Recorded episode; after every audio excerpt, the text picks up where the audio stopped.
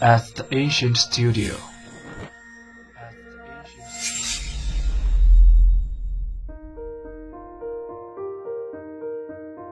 精作剧目，精作音乐，我们用声音说话。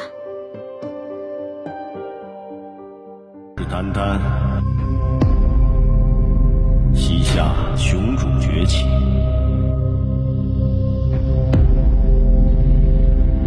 繁华幕后，大宋时势已经到了危亡之际。谁是袁仲新？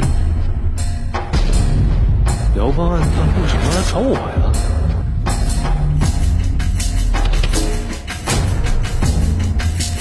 这里是密阁。什么是密阁？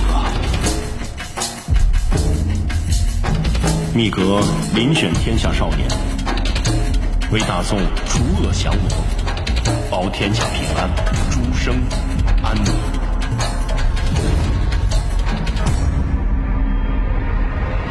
韩某大辽按兵处。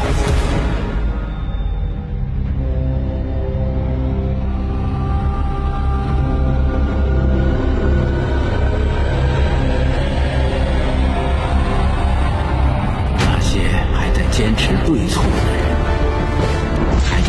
正义公道的少年，他们就是我。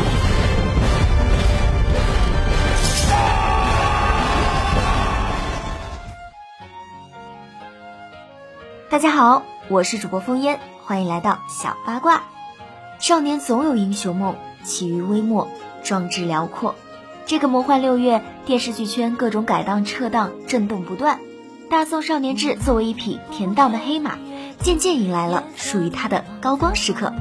随着口碑节节攀升，这部剧的关注度也越来越高。又是一周新的开始，又是与《大宋少年志》的少年天团相约在荧屏两端的日子。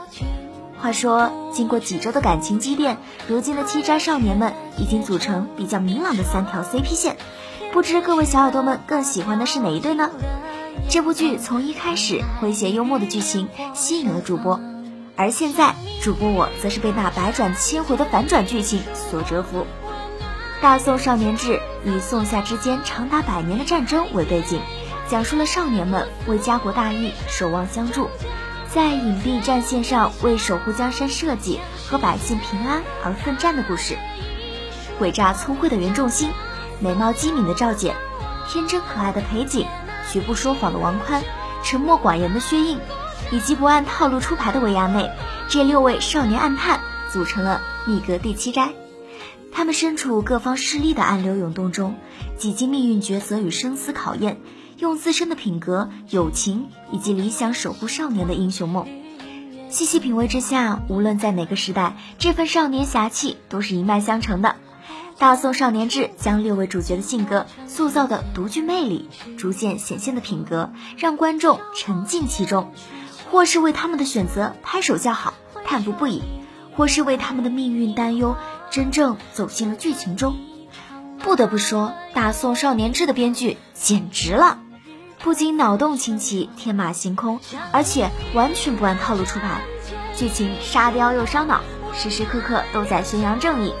也许这部剧能提前接档的原因，就是很重要的三个字：三观正。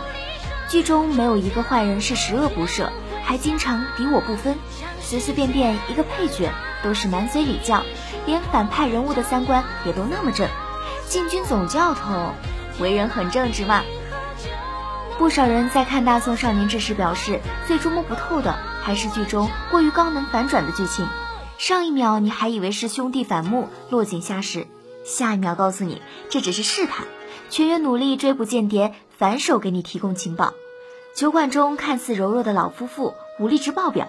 这部电视剧可谓是集集有反转，处处有铺垫，惊喜无处不在。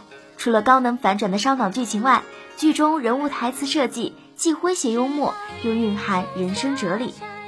剧中学识渊博的王宽，日常发言多是引经据典，而调侃队友，也能骂人不带脏字。如用是这世道的黑暗，造就你不懂礼教的浅薄，不是你的错，来批评队友袁仲新，让人忍不住笑出声来。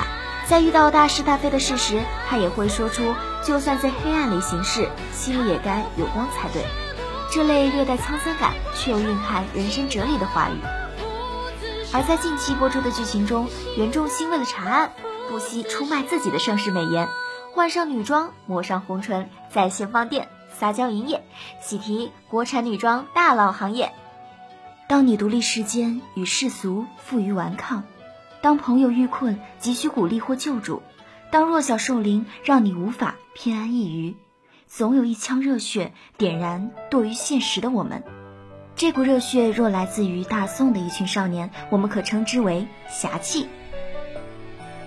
本周小八卦的内容就是这些，下周同一时间我们不见不散。